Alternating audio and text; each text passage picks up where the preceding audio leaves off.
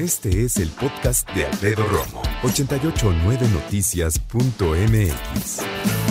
Quiero que tú y yo, amiga y amigo claro, hablemos de lo que le llamamos la microagresión, las microagresiones. ¿De qué estoy hablando?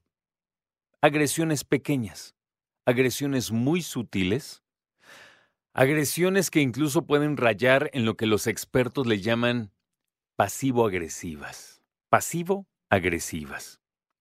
Cuando hablamos de que alguien está siendo agresivo, ¿qué hace? Grita, desacredita, insulta. Pero cuando eres pasivo-agresivo, entonces quítale el grito, pero sigues insultando y sigues minimizando, ¿sabes? Entonces, creo que eso es muy importante. Hablemos de las microagresiones. La CEP firmó un convenio con universidades para, ojalá, eliminar el acoso, hostigamiento sexual y, claro, la violación. La simple y la equiparada. Pero a mí me gustaría eh, tocar este tema desde la raíz, desde este sencillo momento en el que hay tantas personas que microagreden a las mujeres. ¿Podríamos dar algunos ejemplos? Fíjate que no quiero y sí quiero. ¿Cómo? O sea, no quiero porque no quiero que se hagan más populares. Pero sí quiero porque de otra manera entonces no sabemos a qué nos referimos con las microagresiones. ¿Sabes qué es una microagresión? Un ejemplo de microagresión es una muy sencilla, ¿eh? muy básica, es que es mujer. Uh, ¿Sabes? No quiero decir más porque quiero que tú, amiga, me platiques qué microagresiones has escuchado de tus compañeros y de hombres en general. Son esas frases que te minimizan, pueden ser, como dicen, verbalmente, puede ser a través de la conducta, ¿Sabes cuál es una microagresión? Que te den el avión. Es una microagresión. Y mira, parecería una tontería, ¿eh? Pero hay veces que cuando ya te colman el plato con que te den el avión, uff, ya te calienta, y me refiero a que ya te enoja, ya te molesta, ya te indigna, en demasía. Palabras despectivas, negativas. Microagresión del novio. Escucha, ¿así vas a salir?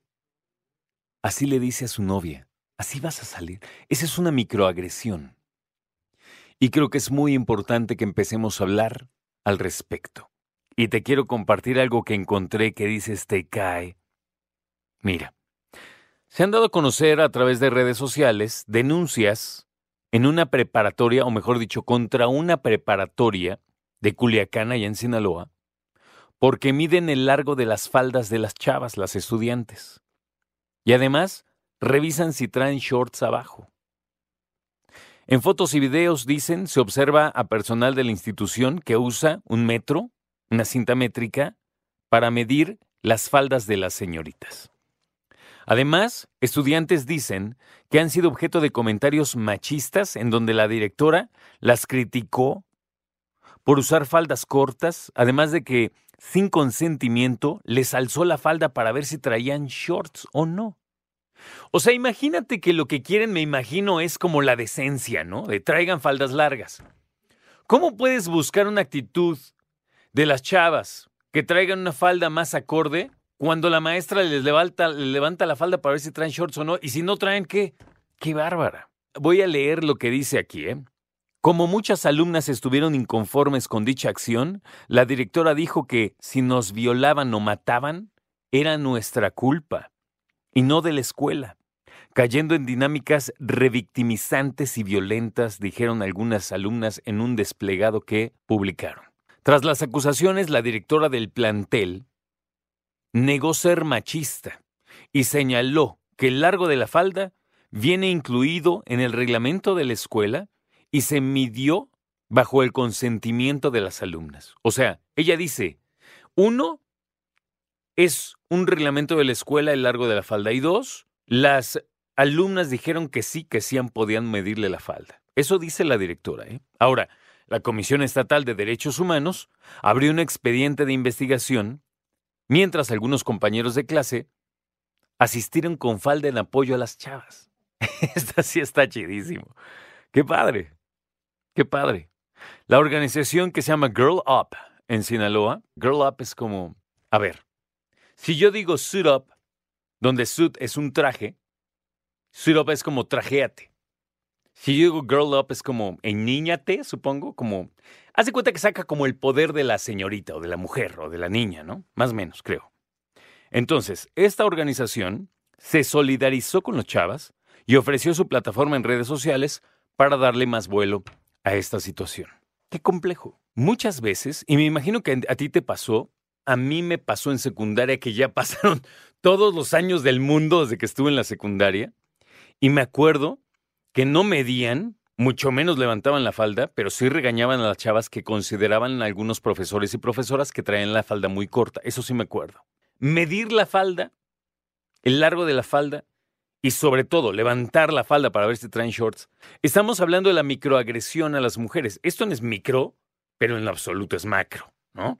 Y qué difícil, qué difícil porque me imagino que si tú lo que quieres como escuela es, pues mantener, vamos a decir muy apegado a lo de siempre, vamos a decir las buenas costumbres, ¿no? Lo que sea que eso signifique.